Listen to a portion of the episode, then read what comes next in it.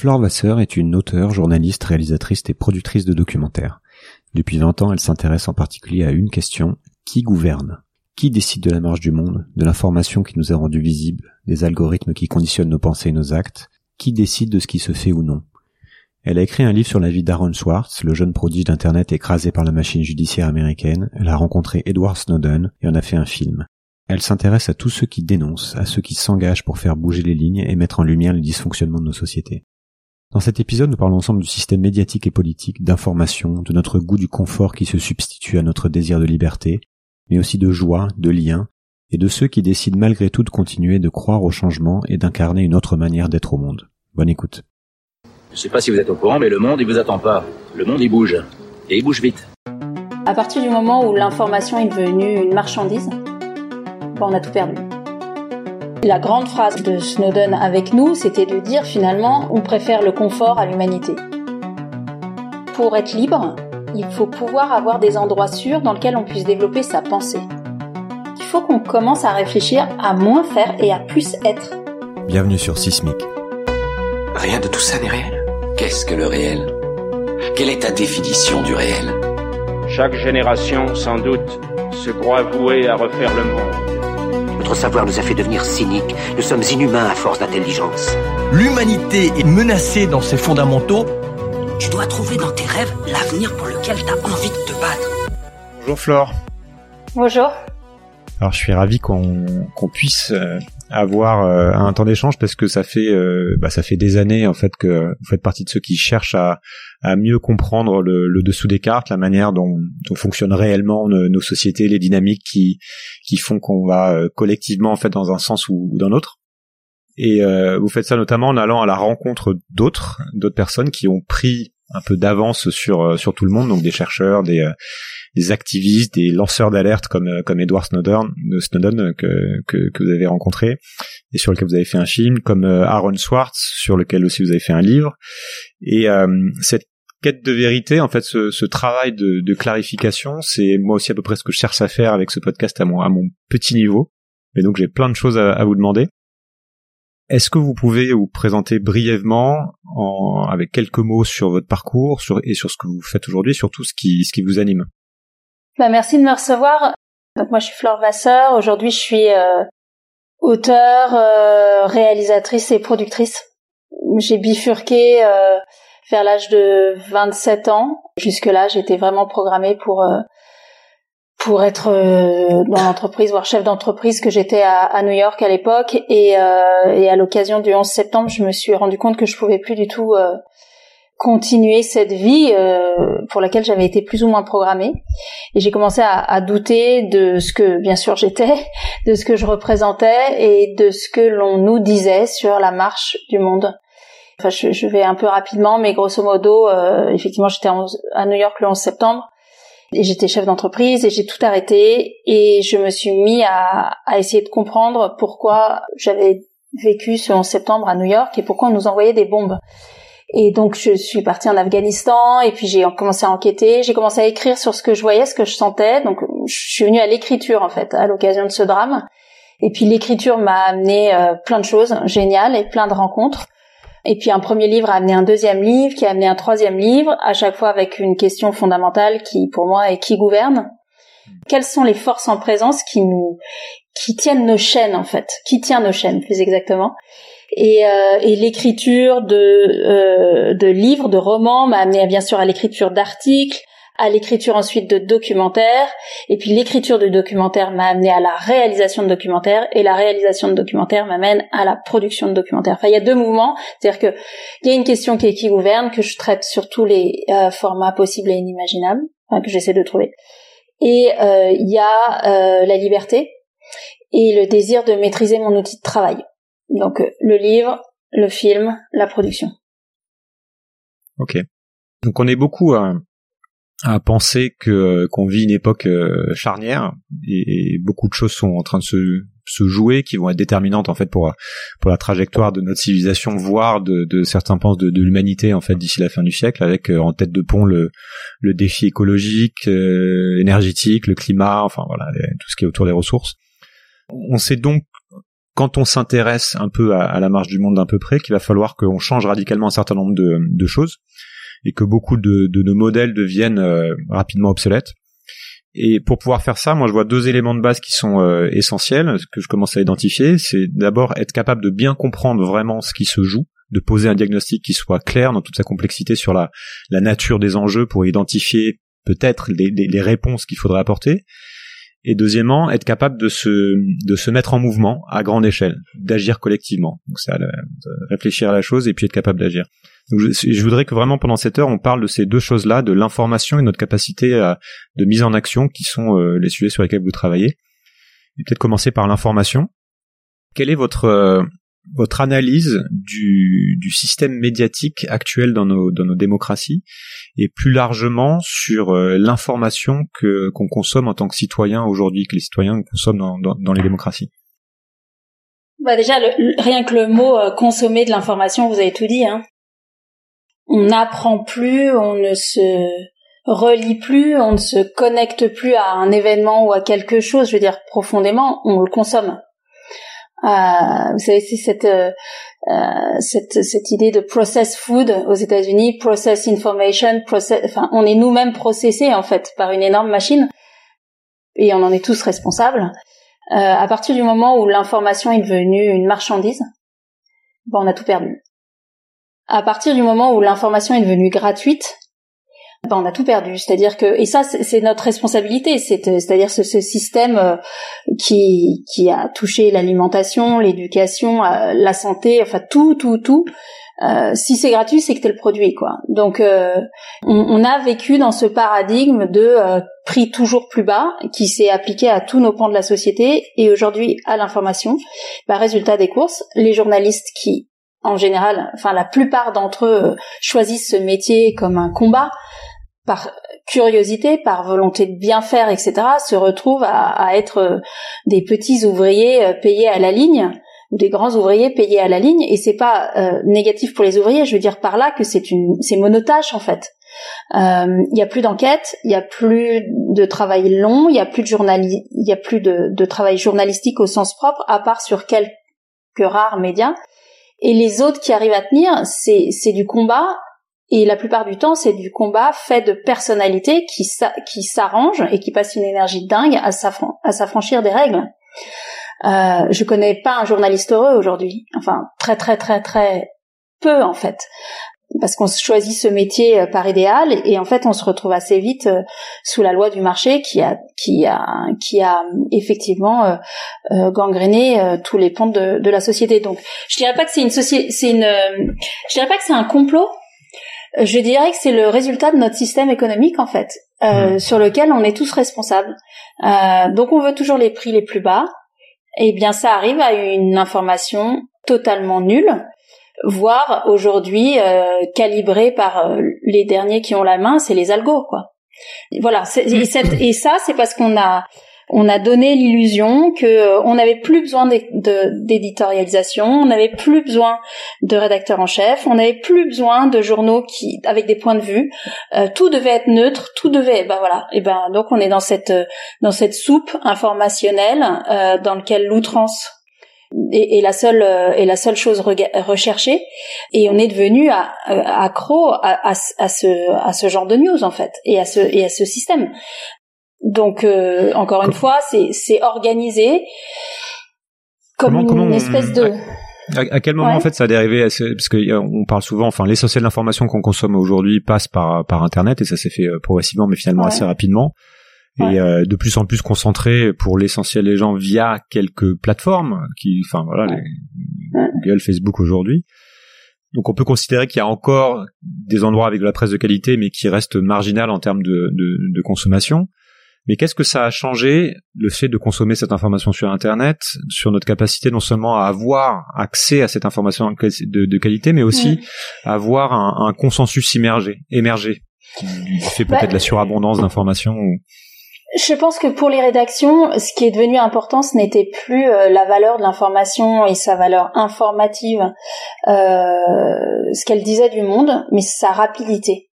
J'étais très choquée. Un jour, j'étais euh, j'étais invitée dans une rédaction en tant qu'écrivain pour pour pour écrire quelque chose. Et donc j'ai j'ai passé 24 heures dans dans la vie d'une rédac. J'étais toute jeune écrivain à l'époque. Et j'ai vu quelqu'un s'extasier parce qu'il avait publié quelque chose sur un grand journal quotidien français 12 secondes avant le monde. Et c'était le Graal quoi. Et je me suis dit bah là on est mort en fait parce qu'en fait, et puis c'est une news complètement nulle. Donc c'est cette espèce de, on, a désaxé euh, le sens en fait. Le sens, c'est d'être le premier. C'est pas d'être bon, c'est pas d'être utile, c'est de, c'est de prendre la place de l'autre. Donc c'est cette espèce de schéma concurrentiel, encore une fois, qui a, euh, qui est venu euh, attaquer quelque chose qui, pour moi, est de l'ordre, et je pense qu'on va en parler, du bien commun. L'information n'est plus un bien commun, en fait elle, n'a pas été euh, protégée en tant que telle. Elle est devenue une marchandise consommable, consommée le plus rapidement euh, et le plus avec le plus de, de sensationnalisme possible. Je pense c'est pas mal de, de parler de, de, du personnage, enfin de la personne d'Aaron Swartz pour enchaîner là-dessus. Je pense que c'est aussi euh, à ça que vous pensez quand on en parlant des communs. Alors personnellement, moi, j'ai découvert il y, a, quelques années grâce à un documentaire euh, qui, avait un peu tourné, qui est Internet Own Boy. Et Aaron Schwartz, donc c'est le fondateur, entre autres, hein, du réseau euh, Reddit, qui était un petit génie de, des débuts de d'internet et qui s'est notamment battu pour euh, pour libérer, pour que l'information soit libre. en, en tout cas, ce qui devait être libre d'accès le soit effectivement et avant de, de, finir écrasé par le par le système judiciaire américain sous Obama et de se suicider à 26 ans. Et je vous ai entendu dire que ce qui l'a tué, c'est de se rendre compte que la société aujourd'hui n'a qu'un intérêt, c'est c'est d'organiser la médiocrité. Donc ça l'a amené à, une forme de désespoir. En quoi en quoi son histoire est est symptomatique de la manière dont fonctionne le, le système et du rapport au du pouvoir à l'information et à la diffusion mmh. d'informations En fait, euh... Aaron est, complètement. Euh, moi, j'ai fait un livre euh, sur sur la vie d'Aaron Swartz parce que je la trouve complètement. Euh, vous l'avez dit, je crois que c'est vos mots symptomatiques de ce qui se passe. Voilà un garçon qui naît dans la banlieue de Chicago, dans une famille immigrée juive, qui a eu euh, de la troisième génération, dont le grand-père a explosé. Vous savez, ces, grandes histoires. Euh, il était une fois en Amérique, quoi, de de de de, cette, cette, ces familles qui arrivent et qui réussissent, le self-made man, etc. Ça c'est le grand-père, puis le père, c'est va déjà un petit peu moins bien. Mais Aaron arrive et dans une famille de, de grands idéalistes et de grands entrepreneurs. Et c'est un génie. Très vite, à trois ans, il, il apprend à parler tout seul. À huit ans, il code tout seul. Et il a cette vision, comme il, il est à la croisée de la technologie et euh, de la spiritualité. Je pense que il l'a pas, il l'a pas compris qu'il était spirituel, mais vous allez comprendre pourquoi je le dis. Euh, il a une, une, très grande vision de euh, ce qu'est l'internet. Son père lui montre la première page euh, du web euh, écrite par Tim Berners-Lee et Aaron tombe dedans, quoi. Et il a 8 hmm. ans commence à coder tout seul, etc. Et lui, il est, il a tout de suite ce mot à la, à la bouche, je veux aider je veux être utile, je veux aider. Donc, il, il, et il a une vision qui est, qui est la sienne, mais qui ne date pas de lui. Et, c'est impossible qu'il l'ait lu. C'est la vision de Pierre Teilhard de Chardin au début du XXe siècle. Qui, qui, parle du point oméga. Et en fait, il explique que, je vais le faire court, mais c'est hyper important en fait, parce que l'internet aurait pu être ça. Euh, il explique que euh, la vie euh, se développe sur Terre depuis 3,8 milliards d'années et que nous, les humains, sommes la forme la plus avancée parce que euh, nous avons développé une conscience de nous-mêmes et que cette conscience de, nous, de nous-mêmes, euh, la vie en fait se sert de nous pour donner à l'univers une conscience de lui-même. Et Pierre de Chardin parle de ce point oméga, qui est ce point qu'atteindra l'humanité quand il donnera à l'univers une conscience de lui-même, et ça va être possible, et c'est Teilhard de Chardin qui le pose, grâce à un cortex globalisé, donc il a cette espèce de vision de l'Internet en fait.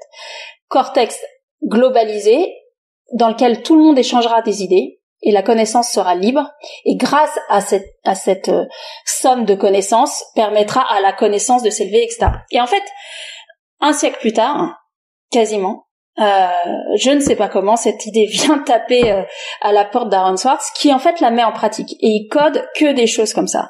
Donc liberté d'expression, partage de l'information et son grand combat qui paraît complètement dérisoire aujourd'hui. On, très vite, ça fait suer cette histoire de licence libre, etc. Mais c'est fondamental en fait. Euh, très vite, son idée, c'est que l'Internet doit être euh, cet outil à disposition des populations pour s'élever, pour progresser, et notamment lui, il est fou de science, donc faire progresser la science, etc.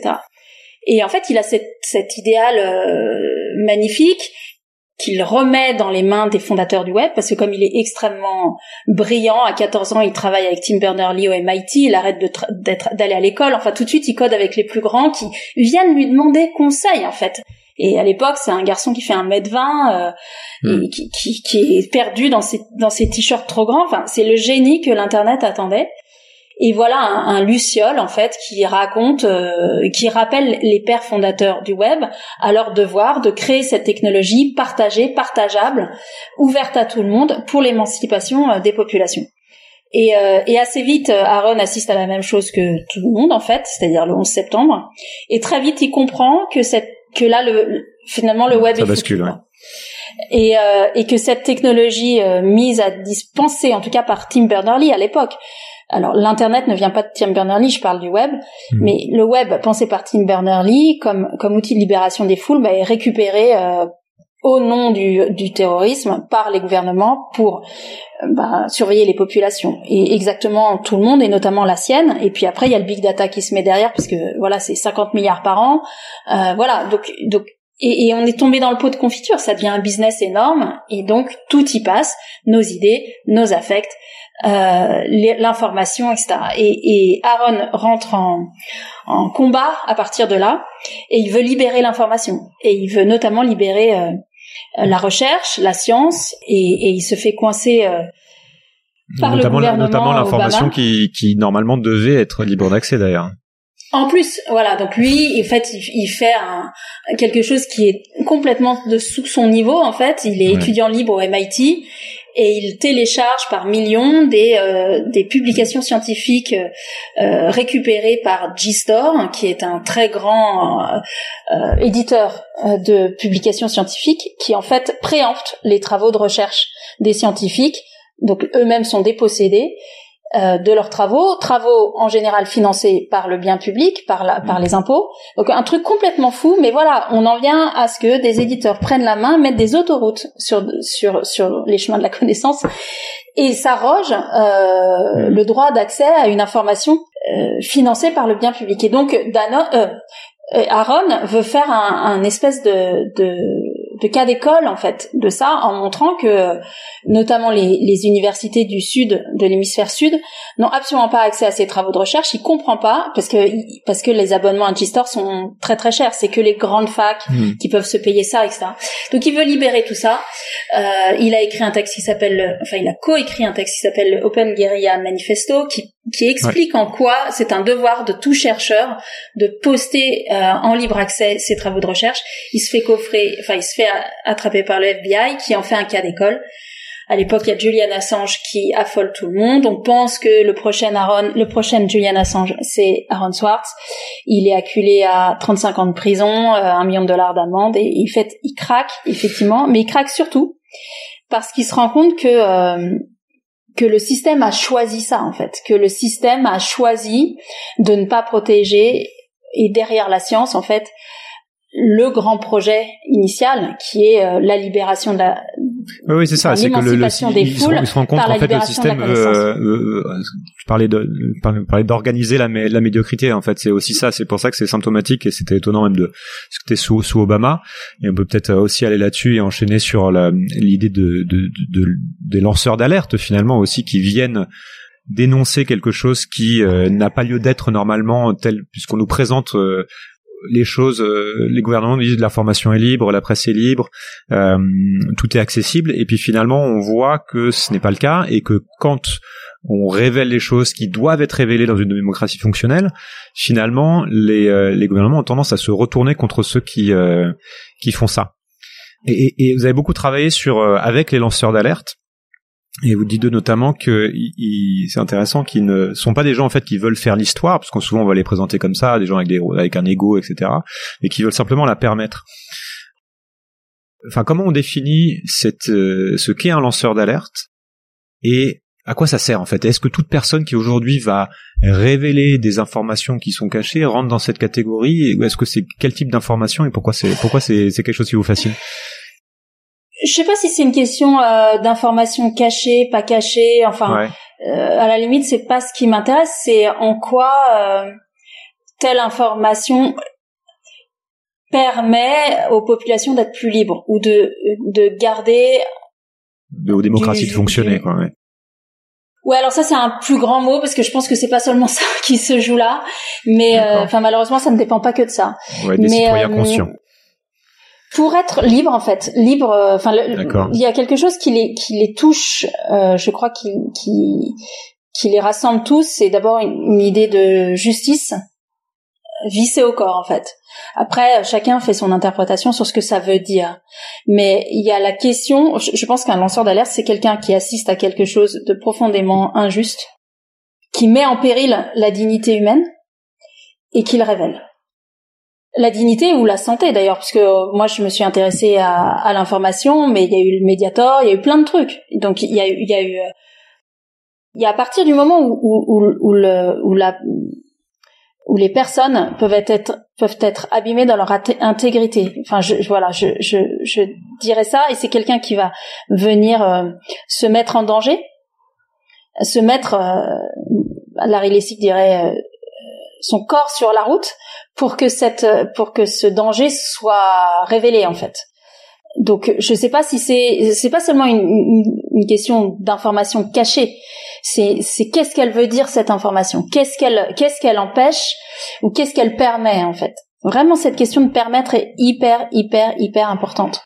Et c'est vrai que j'ai eu la chance de de rencontrer euh, certainement celui qui a le pris le plus gros risque. En fait, j'en sais rien. Peut-être que euh, c'est très ethnocentré. Hein, euh. hmm. Je pense que dans plein de pays, chaque jour, euh, il y a plein de gens qui dénoncent des choses et, dont on n'entend absolument pas parler. Mais disons qu'il a, il, a surtout mis en évidence un système et il est venu ébrécher quelque chose et taper quelque chose qu'on n'a pas fini de, de découvrir en fait, qui était l'envers du décor de cette pseudo euh, grande démocratie américaine avec ses idéaux de liberté, de de d'émancipation des citoyens, etc. Et, et c'est Edward Snowden. Donc la figure du lanceur d'alerte, c'est quelqu'un qui dans son dans son intime conviction met sa vie en péril au profit des autres au nom de leur dignité.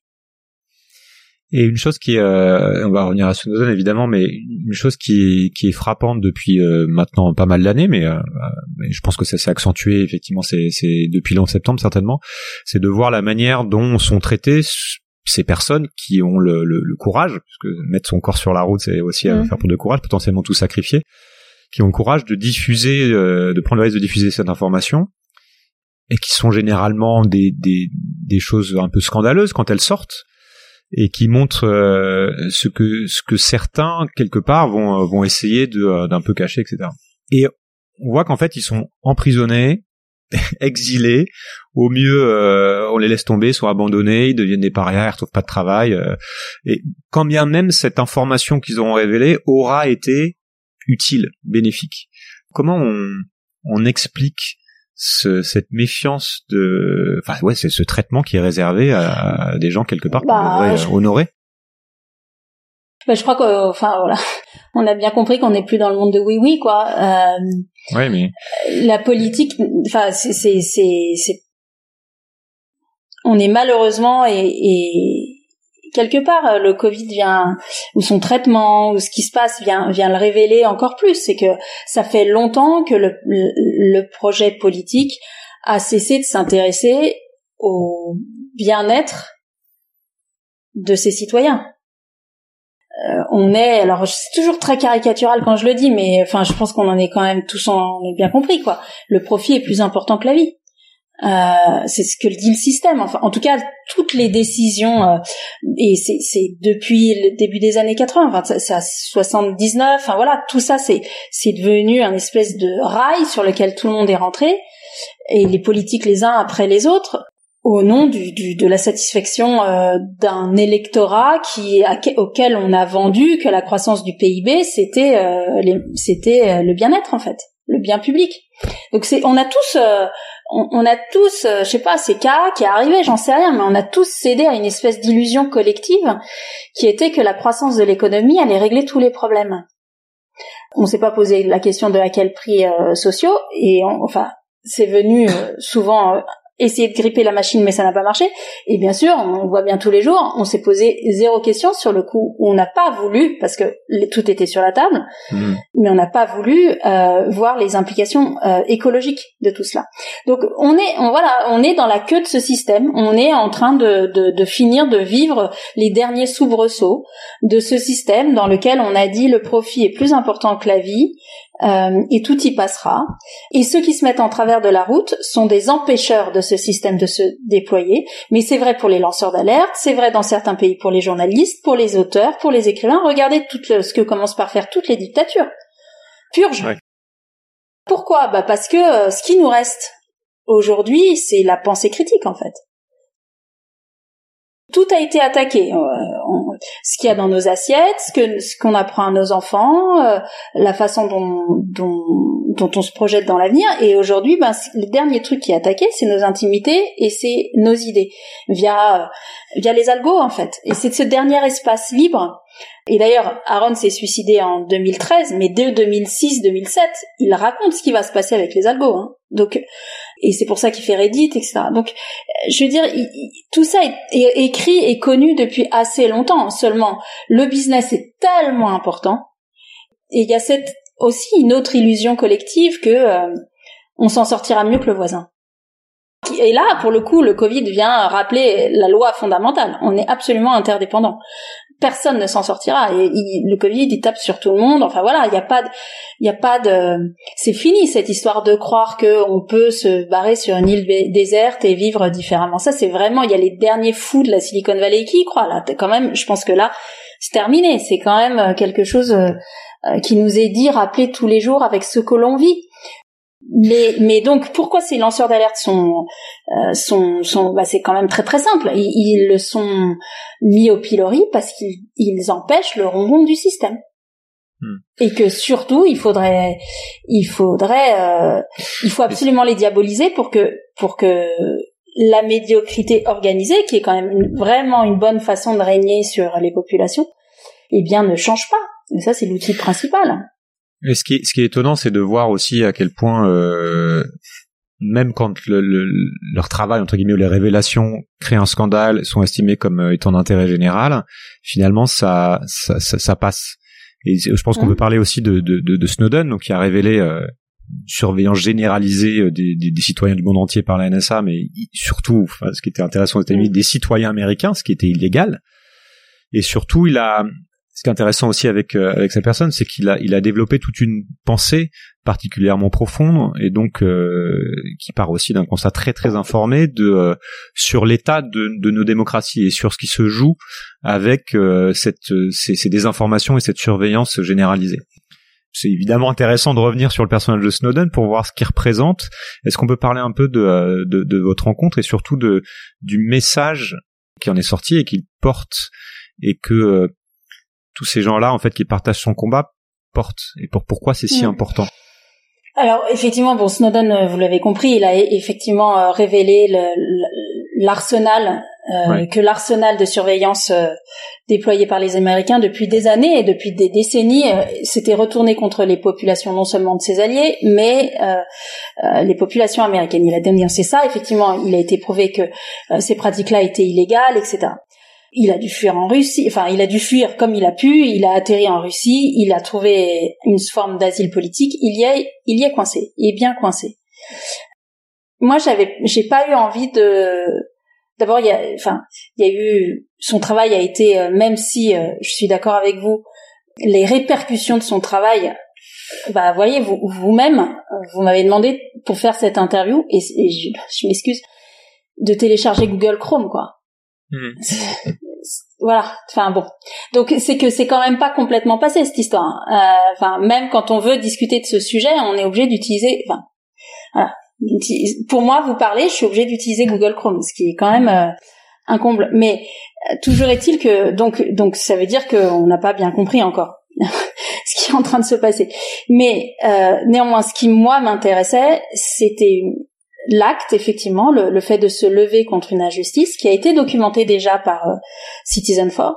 Mais c'est surtout que je trouvais que ce qui se passait sur la technologie était purement et simplement un symptôme de quelque chose de bien plus grand, qui est effectivement euh, la faillite démocratique. Et mon intuition, c'était de vouloir parler avec Snowden, non pas de technologie, mais de démocratie. Et ça l'a surpris lui-même parce que j'étais pas la première journaliste à venir le voir, enfin même si on, on je sais pas si on était très très nombreux, mais en tout cas à l'interviewer. Et je pense que personne n'avait déplacé un peu le sujet, quoi. Et, c'était formidable de, de c'était en chute, enfin c'était du saut périlleux parce que lui savait pas, moi je savais pourquoi je venais, mais lui il savait pas. Et c'était merveilleux de, de clarté en fait et c'est très simple. Enfin, je veux dire, il n'y a pas besoin de se. J'ai l'impression d'enfoncer les portes ouvertes, quoi. Euh, c'est très, très, très, très simple. Et ça revient à cette loi du marché, en fait, dans laquelle on est tous euh, complices, mhm. euh, parfois responsables. Donc c'est une rencontre qui a eu lieu à Moscou, à Moscou, qu'on a filmé pour un doc pour Arte qui s'appelle Meeting Snowden. Et en fait, je j'y suis allée avec euh, euh, Birgitta Jonsdottir, qui est une députée islandaise, qui était députée islandaise proche de WikiLeaks, enfin ex-proche de WikiLeaks, euh, du WikiLeaks des débuts, et Larry Lessig, qui était euh, le père un peu spirituel d'Aaron Swartz pour le coup, mais aussi l'inventeur des Creative Commons, donc les le système d'enregistrement des, des produits des, des produits culturels, j'ai envie de dire, de création sous licence libre, et aussi un des pionniers de l'internet et euh, et l'un des plus grands constitutionnalistes du pays qui venait d'essayer de se lancer euh, dans la candidate dans, dans la présidentielle américaine pour dénoncer la corruption endémique en fait du système et l'influence de l'argent en politique. Donc c'était euh, deux bêtes blessées, hein, euh, Larry Lessig et Birgitta Jonsdottir, qui avaient essayé de rentrer ou qui étaient dans le système et essayer de le changer de l'intérieur, qui n'y arrivaient pas et qui allaient voir j'allais dire Aaron Swartz parce que c'était vraiment celui qui manquait autour de la table, mais Edward Snowden à Moscou pour essayer de comprendre ce qu'il pouvait faire en fait, ce qui restait à faire pour cette démocratie qui était en train d'exploser en vol. Et là encore, une fois encore, ce qui se passe avec le Covid, c'est un grand révélateur de ça, c'est un accélérateur. La faillite des élites, l'impuissance du politique, ces, ces numéros de claquettes successifs, mmh. etc. Et l'enrichissement des, totalement... des milliardaires. Voilà, ça nous paraît totalement évident maintenant, mais c'est parce qu'on a un grand enluminateur, on a un grand, grand, euh, je sais pas si existe enluminateur, mais enfin, on a un grand euh, stabilo là qui met tous les trucs euh, de façon évidente et qui fait notre éducation. C'est en cela que la période est assez euh, formidable aussi. Et donc c'était une rencontre bien sûr totalement secrète, totalement inattendue. voilà, jusqu'au dernier moment, on a pensé que ça se ferait pas. Enfin voilà, c'était très chouette à vivre très chaud et, j'ai eu effectivement l'extrême euh, honneur et chance de recueillir euh, sa parole et leur échange et c'était énorme. Mais, oui, oui, ils en sont? Alors le, documentaire est, euh, est, est, disponible, mais ce qui est intéressant aussi, c'est pour, pour reboucler par rapport à votre marque sur euh, sur sur Chrome, qui me fait penser au fait qu'à chaque fois que j'ai, euh, qui est tout à fait juste, hein, mais et, je discutais de ça avec des amis hier en, préparant euh, cette interview et notamment de l'interview de, de, de, Snowden en faisant un débrief de, de ce qu'il disait. Et comme souvent, en fait, en face de moi, j'ai des gens qui sont parfaitement au fait de, de ces choses-là, mais dont la réponse est, mais finalement, moi, tant que tant que c'est pratique, tant que c'est confortable, tant que euh, bah, c'est super, euh, Google ça me permet, moi le premier, hein, ça me permet de connecter tous mes trucs, c'est hyper pratique. Finalement, ça me va. Et en fait, ce truc-là ne bougera jamais. Et les gens ne s'interrompront, ils, feront. Et c'est ce qui s'est passé avec Snowden, avec les révélations. C'est euh, tout le monde fait ah ouais quand même. Et puis après c'est ouais mais finalement on s'en doutait. Et puis après c'est oh, de toute façon. c'est pas grave, tant que je fais rien, tant que je fais rien de mal, il y, a, toujours cette chose-là qui arrive. Donc je, voudrais, avoir ça. Et puis du coup, alors, qu'est-ce que vous pensez de ce discours? En quoi il est symptomatique? Et comment quelqu'un comme Snowden réagit à ça? Alors c'est son grand combat, hein, et, d'ailleurs il, le dit dans, le film qui est effectivement en accès libre sur YouTube. Et euh, accès libre parce que Arte euh, a bien voulu, qui est le qui est le financeur de ce, de ce document, a bien voulu avec moi le mettre, considérer que c'était une œuvre utile. Donc il est, il est libre, euh, enfin il est en accès libre partout. Le grand combat et, la grande phrase en tout cas de, de Snowden avec nous, c'était de dire finalement, euh, euh, on préfère le confort à l'humanité. Hmm. Ce que vous venez de dire, tant que c'est confortable, eh ben ouais, je vais pas me casser la tête à aller me protéger, à protéger mes informations. Et c'est comme ça que le système vous, vous tient. C'est parce que bien sûr, c'est tellement euh, bien foutu, c'est tellement ergonomique, c'est tellement malin que bah, le côté pratique l'emporte sur le côté sécuritaire, qui paraît très très diffus, très loin. Mais ça veut dire quoi? Bah, ça veut dire que déjà euh, vous, on vous construit des, des chambres d'écho, ça veut dire que on vous gangrène et on vous balance que ce que vous avez envie d'acheter. Enfin, on vous manipule quoi. Et et, euh, et donc les gens acceptent ça parce qu'en plus, ils trouvent ça presque pratique. tu vois, finalement. Oui, c'est toujours ce truc quand il y a des lois sécuritaires, euh, c'est cette rhétorique de, bah, de toute façon, tant que j'ai rien à me reprocher. Oui, mais alors Snowden, il dit justement euh, cette histoire de j'ai rien à me reprocher. Il, explique, euh, c'est très insidieux en fait. D'abord, vous n'en savez rien. Comment telle parole sera retournée dans 10 ans, 15 ans, 20 ans? C'est comme les gens qui mettent les, enfin le plus grand, la plus grande folie, c'est mettre une photo de ses enfants euh, sur euh, les Facebook, les trucs, enfin voilà. Euh, mais surtout, ce qui est ce qui est problématique, selon lui, c'est que il est presque psychanalytique quand il en parle. Il dit mais en fait, pour être libre, il faut pouvoir avoir des endroits sûrs dans lesquels on puisse développer sa pensée. Et le fait que euh, vos, vos courriers soient regardés, enfin n'importe quel Gmail est, est, analysé, euh, remis, enfin rentré dans, dans, des, dans des algos, etc. Euh, et ben finalement vous vous commencez à vous dire et d'ailleurs maintenant il y a les réponses Gmail on vous fait même les réponses directes quoi. Oui, c'est quand même juste énorme. Et là aussi ça c'est pratique quoi.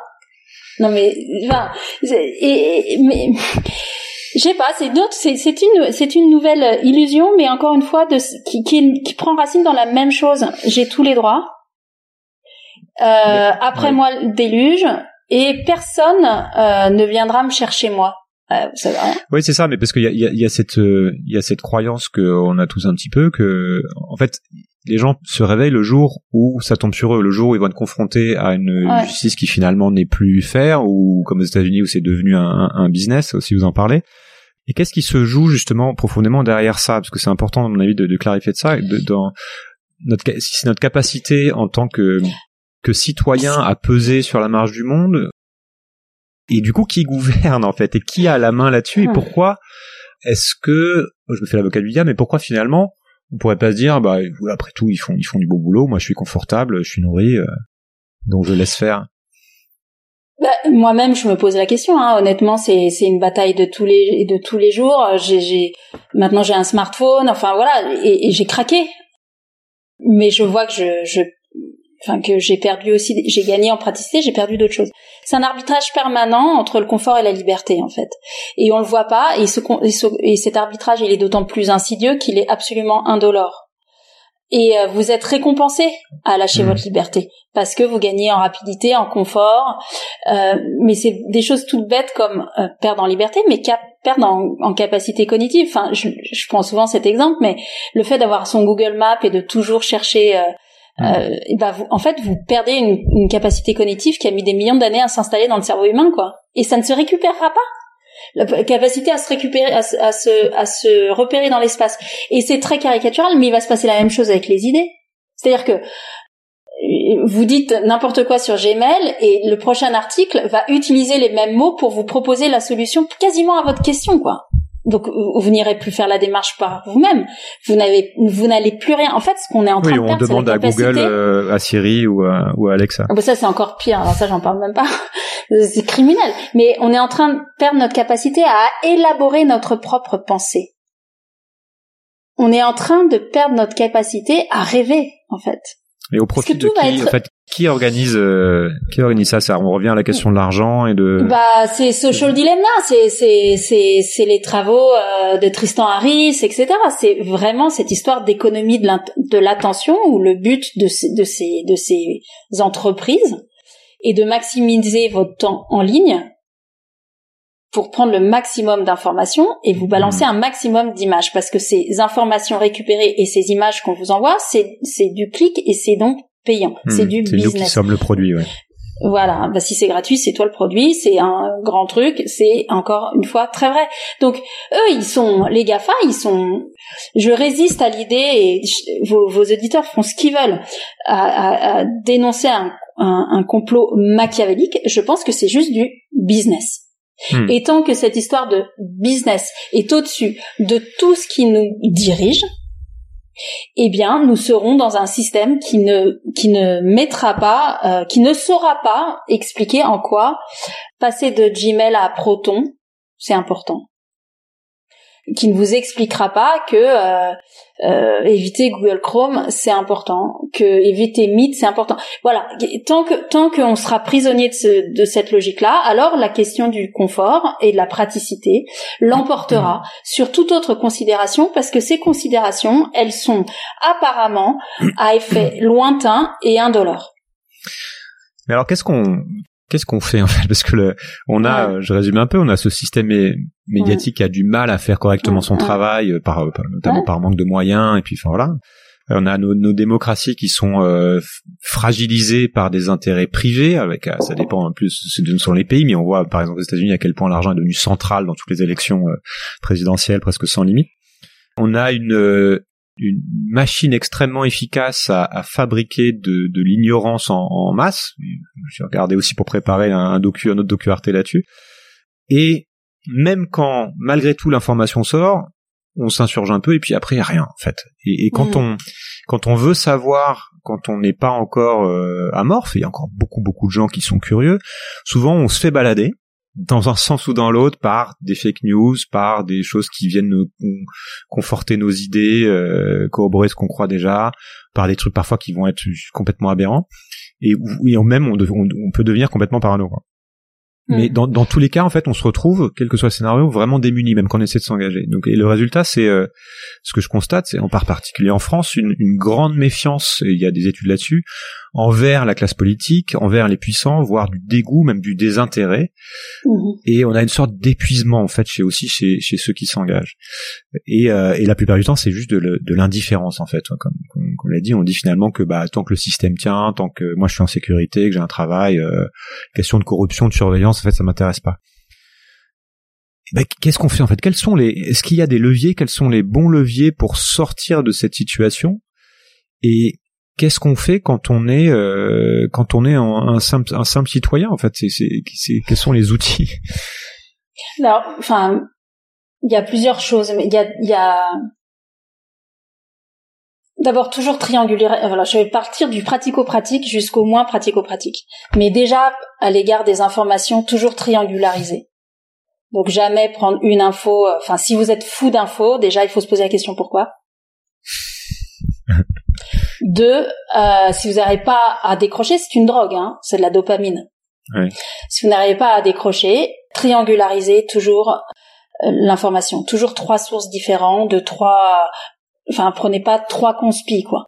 Vous regardez euh, un média conservateur, un média progressiste et un, un, un média alternatif pour la même info. Donc déjà, voilà, il y a des premières choses, triangulariser l'info.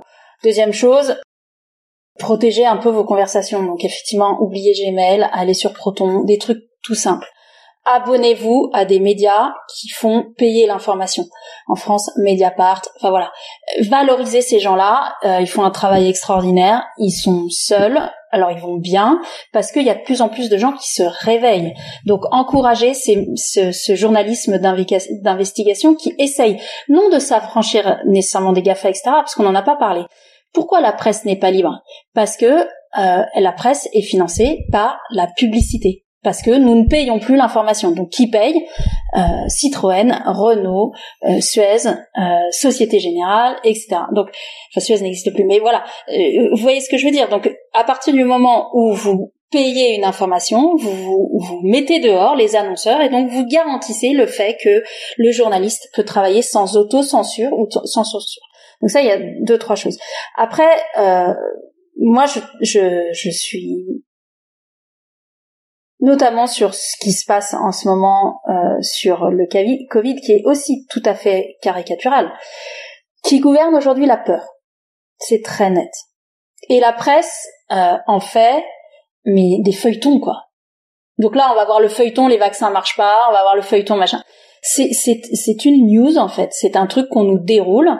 Euh, et, et, donc il faut il faut essayer de voir. Je nie pas l'existence de la pandémie. Hein. Je dis juste que quand il y a du business qui est fait là-dessus, euh, là aussi il faut déclencher des warnings et se dire bon ok je suis en train d'être pris au piège d'une manipulation. Euh, et on est plus ou moins euh, capable de le faire mais débranchez, arrêtez, faites-vous des, des intox. Il y a, y a, rien qui, il faut, il faut désamorcer cette peur. Et la première chose, c'est couper en fait. Euh, donc créer des, des, des, espèces de bulles et des moments sans info. Donc euh, et c'est une question de d'hygiène euh, personnelle de la même manière que vous n'allez pas vous bouffer euh, quatre tartes au chocolat ou je sais pas quoi de la même manière. Et ben voilà, mais c'est du même ordre. C'est c'est de l'infobésité. C'est de l'infobésité. Donc hmm. protégez-vous de ça suivez et valorisez le travail, le travail des lanceurs d'alerte, mais aussi des écrivains, des journalistes, des cinéastes, des gens qui essaient de vous raconter une autre histoire, une autre version de l'histoire, et qui essayent de protéger leur indépendance et leur et leur euh, pensée libre. Comprenez que c'est précieux en fait. Et plus généralement, je crois qu'aujourd'hui, en fait, on a beaucoup fait. Et ce truc de faire, eh ben ça a amené les Google, ça a amené ce que vous dites sur ah ben ouais, ben, je vais faire ça parce que je vais gagner du temps parce qu'il faut que je fasse, tu comprends, il faut que j'aille vite, machin. Et ça, et ça, on est en train d'en mourir. Je pense qu'il faut qu'on commence à réfléchir à moins faire et à plus être. Et être, c'est la question de la relation à l'autre aussi. C'est euh, et, et c'est vraiment un peu la question qui nous est posée avec euh, avec encore une fois cette pandémie. On est privé, soi-disant, de liens avec les autres. Ça veut dire quoi les liens aujourd'hui? Ça veut dire quoi une conversation? Ça veut dire quoi une intimité? Ça veut dire quoi une amitié? Est-ce que c'est pas justement dans ce moment où euh, on est censé être retiré du monde, coupé des autres, qu'on peut se poser la question de la valeur de chacune de nos relations? Et de ce qu'on y fait, de ce qu'on y trouve. Est-ce que c'est pas le moment d'un grand nettoyage euh, dans euh, la façon dont on se nourrit euh, Et là, je parle vraiment, bah, bien sûr, de l'alimentaire, mais bien sûr de ce qui vous intéresse et de l'information. Est-ce que c'est pas le moment de reprendre un petit peu le pouvoir de se demander qui on est ce qu'on fait de nos journées, ce qu'on fait dans ce moment absolument critique du monde? On est effectivement à un moment très particulier de l'histoire de l'humanité, très particulier. Et là, est-ce qu'il faut faire? Alors, il y a des choses à faire, et notamment, je pense qu'il y a des choses à faire en ultra proximité avec les autres. Et c'est le moment de décrocher des applis là. C'est le moment d'aller sonner chez le voisin. C'est le moment de se lier aux autres. C'est le moment de regarder autour. Et vous parlez de, de crise climatique, etc. Mais avant ça, il y a la, crise, mais la crise psychique dans laquelle on est. Regardez ce qui se passe pour la jeunesse. Hmm. Regardez ce qui se passe euh, pour les enfants. Alors, pour moi, bien sûr, la, crise euh, écologique existe, mais c'est peanuts par rapport. Enfin, on la résoudra pas si nous-mêmes on n'a pas une propre écologie intérieure différente. Et c'est et c'est là où euh, euh bah, cette, cette histoire d'infobésité, bah, il est temps qu'on l'adresse et, et, certainement pas que en la dénonçant, parce que ça, je l'ai beaucoup fait. En fait, vous mettez une pièce dans le jukebox. Hein. Hmm. quand vous dénoncez quelque chose. La bête, elle est contente de vous parler d'elle, elle grossit, bah voilà. Tu vois. Mais par contre, quand vous allez, euh, vous dites, bah salut, et je vais faire autre chose en fait, et je vais m'intéresser à d'autres en fait, à d'autres voix, à d'autres. Je vais arrêter de taper dessus parce que finalement, plus je te tape dessus, plus t'as raison. Et je vais plutôt aller euh, essayer de voir qui construit quelque chose d'alternatif et qui, qui fait quelque chose de magique. Et honnêtement, aujourd'hui, il y en a plein mais plein. Par contre, alors ça, pour le coup, c'est pas encore devenu trop une marotte journalistique. Peut-être ça le deviendra, mais euh, mais pour l'instant, la peur fait plus vendre que l'espoir. Hmm. Ça reboucle avec plein de plein d'interviews que j'ai faites euh, dernièrement justement. C'est à force de, de, de, vouloir poser le diagnostic, je me rends bien compte qu'on en revient à, à cette idée de bah de, de, à la fois même de spiritualité, de lien, de rapport à soi, de savoir ce que ce que ce que l'on décide de faire, puisque finalement c'était une question que j'avais, c'est-à-dire que donc là, vous avez apporté pas mal de réponses euh, sur le, le côté euh, qu'est-ce qu'on fait par rapport au manque d'information, enfin au manque d'information, ou trop plein d'informations, ou à la mauvaise information qu'on a, et, et à cette idée qu'on est surveillé, donc on n'alimente pas tout ça. il y a cette autre question qui est qu'est-ce qu'on fait pour que ça puisse changer? Mais finalement, je trouve très intéressant la réponse de se dire que c'est pas forcément d'aller dans une logique de l'affrontement contre parce que on, parce qu'on va nourrir même mm. si on va dans la violence etc c'est plus de se dire que je vais faire autrement et que et, finalement ça reboucle aussi avec toutes les, les autres problématiques même euh, écologiques de, de, de, qui sont liées à la au trop plein de, au trop plein de, euh, de consommation au trop plein de fer puisque c'est de la consommation c'est de c'est de c'est enfin voilà, c'est des émissions au final tout ça. Et qu'une des meilleures réponses qu'on peut apporter c'est de euh, de sortir de cette logique là et puisqu'on mm. va, comme comme vous dites, on va euh, quand on va contre finalement, on, peut aussi, mm. et ça peut tout ça est souvent récupérer, presque toujours récupérer finalement. Bah, ça reboucle aussi avec le euh, avec votre sujet du euh, du moment et vous l'avez un peu évoqué par rapport à cette problématique de de ce que les nouvelles générations sont en train de, de vivre. Moi, c'est aussi quelque chose qui, je vais avoir 40 ans là, donc ça, je, suis un peu déconnecté du fait de de fait de cette génération qui a 20 ans maintenant. Je suis vraiment en T2, j'ai des très jeunes enfants, mais et c'est intéressant, ça m'intéresse de plus en plus de voir mais comment ces, ces, ces, personnes qui y entrent, enfin qui sont ados ou qui vivent, qui entrent dans l'âge adulte, vivent la chose. Et le votre projet du moment, c'est euh, c'est un film euh, qui, qui, va s'appeler Bigger Than Us, je crois, et qui est en cours de finalisation. Est-ce qu'on euh, est-ce qu'on peut euh, finir en parlant de de ce projet, de d'où ça en est? Écoutez, moi, je, pense que ce que Snowden et tous les et même Aaron, euh, même Mort m'a dit, euh, c'est qu'en fait le rôle de chacun, euh, c'est de permettre en fait. Voilà, c'est même plus faire, en fait, c'est permettre, permettre à la vie de continuer, aux autres de se déployer, à l'un ou l'autre de grandir. Et voilà, quand on atteint 40 ans, bah, on commence à se retourner, à se dire bah tiens, qu'est-ce que comment mon action peut euh, peut se tourner et donc c'est faire avec en fait. C'est faire mmh. pour c'est faire avec c'est se battre pour et non plus contre. Voilà. Et en tout cas pour mon travail c'est très très important et euh, et en fait il y a quatre ans j'ai eu la chance de de faire un documentaire sur une jeune fille qui était à Bali qui avait 16 euh, ans à l'époque et qui était en train de faire interdire les les sacs plastiques sur son île. Alors ça me paraissait un peu honnêtement euh, marketing, je me suis dit tiens je vais faire un joli petit euh, doc pour Arte, ça va être mignon, les enfants qui changent le monde, etc. J'avais mes enfants étaient très jeunes à l'époque et, euh, et j'étais sûre de leur faire plaisir. c'est toujours mieux plus intéressant, enfin c'est plus, c'est assez gratifiant dans ces moments-là de se dire qu'on s'aligne en fait, on fait quelque mhm. chose aussi pour ses enfants. Je pensais que ça serait un épiphénomène et puis en fait dans ce, dans le corps de et dans la tête et dans les mots de Melati, une toute jeune et magnifique enfant, euh, j'ai entendu toute la sagesse d'un Snowden en fait que j'ai rencontré euh, quelques mois après, enfin six mois plus tard quoi ou six mois plus tôt. Donc c'était complètement bouleversant et puis j'ai commencé à creuser, je me suis rendu compte qu'en fait il y avait plein d'enfants partout alors enfants ados, hein, qui en fait euh, réparaient euh, ce que les parents avaient dévasté ou ce que les générations avant avaient, avaient dévasté. C'est vrai que nos parents ont vraiment appuyé sur le bouton, mais ça fait des, générations que ça se prépare. Et que là, ils avaient juste d'autres outils bien plus puissants pour euh, tout, tout péter, quoi. Et, et donc j'ai commencé à creuser il y a quatre ans, et donc j'ai fait. Et le film est fini. on attend juste de savoir quand est-ce qu'on le sort, probablement à l'automne. Euh, un documentaire avec Melati, euh, donc cette jeune fille de 18 ans euh, en Indonésie, qui part autour du monde rencontrer d'autres jeunes comme elle, activistes, sur le climat, mais c'est la porte d'entrée, elle est toute petite. Notre gros sujet, c'est la crise migratoire. mais aussi la sécurité alimentaire, la liberté d'expression, l'éducation, la dignité. Donc l'environnement est traité comme un symptôme de ce, de ce dysfonctionnement monstre hmm qui est celui qu'on vit aujourd'hui d'un monde qui a choisi le profit plutôt que la vie. Et elle, elle va à la rencontre de ces jeunes qui font des choses extraordinaires.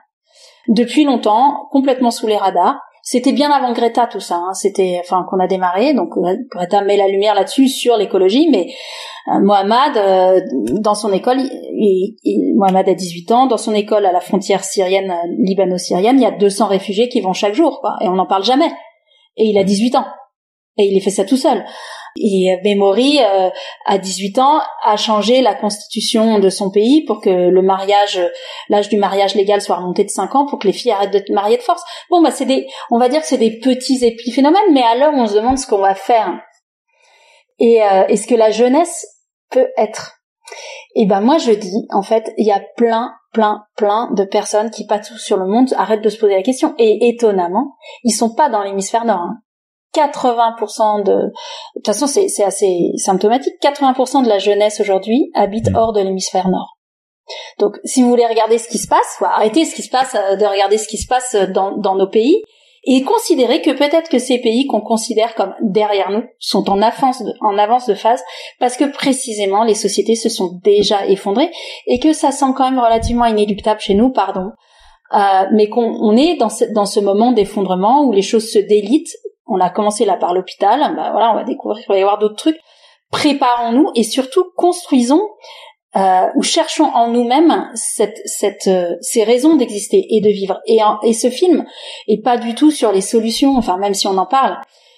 Ce qui m'a beaucoup touchée, et j'étais pas partie pour ça, hein, c'est que ces, ces jeunes, bon, qui sont entre 18 et 25 ans, nous disent vraiment euh, ce que c'est que vivre aujourd'hui. Vivre, mais en étant vivant, en étant heureux.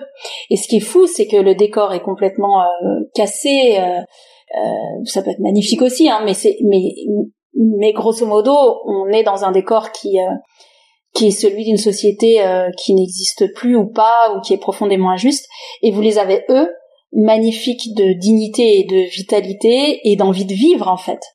Et j'ai l'impression qu'aujourd'hui, c'est le, ça, ça, ça vient transcender exactement tous nos sujets d'infobésité, de trucs qui m'intéressent honnêtement moins parce que je pense que c'est très ethnocentré.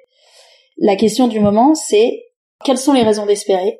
Qu'est-ce que je peux être? Où sont euh, où sont mes leviers d'action effectivement?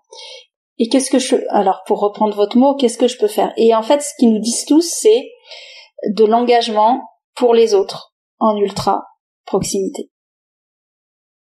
Pour remettre de la vie, pour remettre de la dignité, pour remettre du sens, et ça se passe en bas de chez nous, à partout, hein. et ça c'est Mm. complètement universel. Donc les histoires de changer le monde, etc., c'est, ah, je veux dire voilà, ça c'était les années 80, quoi. c'est terminé, c'est le monde d'avant. Là, il faut le réparer en fait, et il faut sortir sa boîte à outils. Et en fait, c'est ce qui m'a surprise moi, et pourtant on a vu des trucs très très durs, c'est qu'en général ils sont vraiment très joyeux, quoi.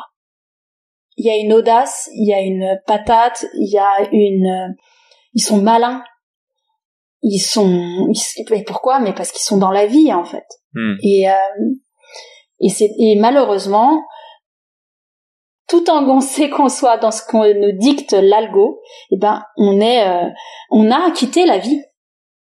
On est des zombies dictés par euh, l'algo de Facebook, de Google, de machin qui va me dire quelle pompe acheter ou aller ce soir, quel mec connecté et tout. Mais c'est horrible. Je veux dire, euh, voilà. Donc il y a un moment, il y a cette, il y a, y a cette question de profonde connexion au monde qui ne passe plus, qui peut passer accessoirement par les outils, mais qui passe profondément par la relation à l'autre et euh, et à son environnement immédiat. Et c'est pas toujours simple parce qu'on pourrait se dire tiens je ferais, je rêverais bien de partir faire de l'humanitaire à, à Zanzibar. voilà. Mais non, en fait, euh, bah déjà là c'est plus possible. Et puis euh, et puis l'impact euh, non seulement écologique mais social de cet engagement humanitaire, il est profondément euh, à questionner. Beaucoup Alors de choses à faire tout près, tout près de chez soi, quoi. Bah oui, et et je pense qu'aujourd'hui la question la plus importante c'est celle de la joie en fait. Et comment en remettre? Il y a un truc de sûr, c'est que ça passera pas par les par la techno. Ça s'appelle pas la joie, ça s'appelle la drogue. Pareil. Pour finir, est-ce que vous avez deux livres à- que vous recommandez à tout le monde de lire? Absolument Pas forcément sur ces sujets, mais euh, Ouais. un, un roman, un essai, euh, deux romans, enfin, ou deux essais. Alors, euh, je recommande toujours. Il est très court et il est euh, très bien. C'est euh, Taz, zone d'autonomie temporaire de Hakim Bey, qui est un tout petit livre qui explique et qui c'est, Hakim Bey, c'est un pseudo euh, et c'est le théoricien euh, de la pensée insurrectionniste et il explique ce que c'est que la liberté. Et donc la liberté, c'est pas ce que nous a dit l'Amérique, euh, euh, l'entrepreneuriat, le droit de faire tout et n'importe quoi sur la planète, etc. La liberté, c'est euh, c'est quelque chose de tout à fait éphémère, de tout à fait accidentel. Et c'est lui qui pose la euh, ce que c'est que la piraterie en fait, le vrai pirate. L'idée, c'est de dire qu'on est, on vit dans un océan de contraintes, dans nos petites esquifs, et qu'on se démêle comme on peut avec ces contraintes, et qu'à un moment, on, on, on attrape et on voit une île, on attrape à la jumelle une île et on y va, et on va sur cette île, on rencontre les autres, c'est festif, c'est orgiaque, c'est joyeux, et puis après, faut repartir avec sa petite esquif et euh, retraverser l'océan de contraintes. Donc c'est ce que ça dit, c'est que la liberté, c'est ça. La liberté, c'est pas un, un, état permanent, euh, c'est quelque chose qui euh, presque qui se vole. Ça, c'est le premier livre que je, je recommanderais. Euh, le deuxième, parce que je viens de le lire et je trouve que il est utile en ce moment, c'est le Bhagavad Gita qui est cette, euh, ce texte indien qui parle de la philosophie du yoga. Alors c'est pas un truc euh, honnêtement euh, pour spiritualité dans psychologie de magazine. Enfin si même si ils en parlent, mais c'est vraiment assez profond sur justement que faire aujourd'hui. Et il y a cette phrase absolument géniale qui dit tout en fait, qui dit je m'accomplis parce que j'accomplis. Et qui est, et qui montre que il y a une y a une y a une idéologie du faire et, et, et que et qu'elle est absolument absolument essentielle et qu'on se réalise parce qu'on agit pour les autres en fait.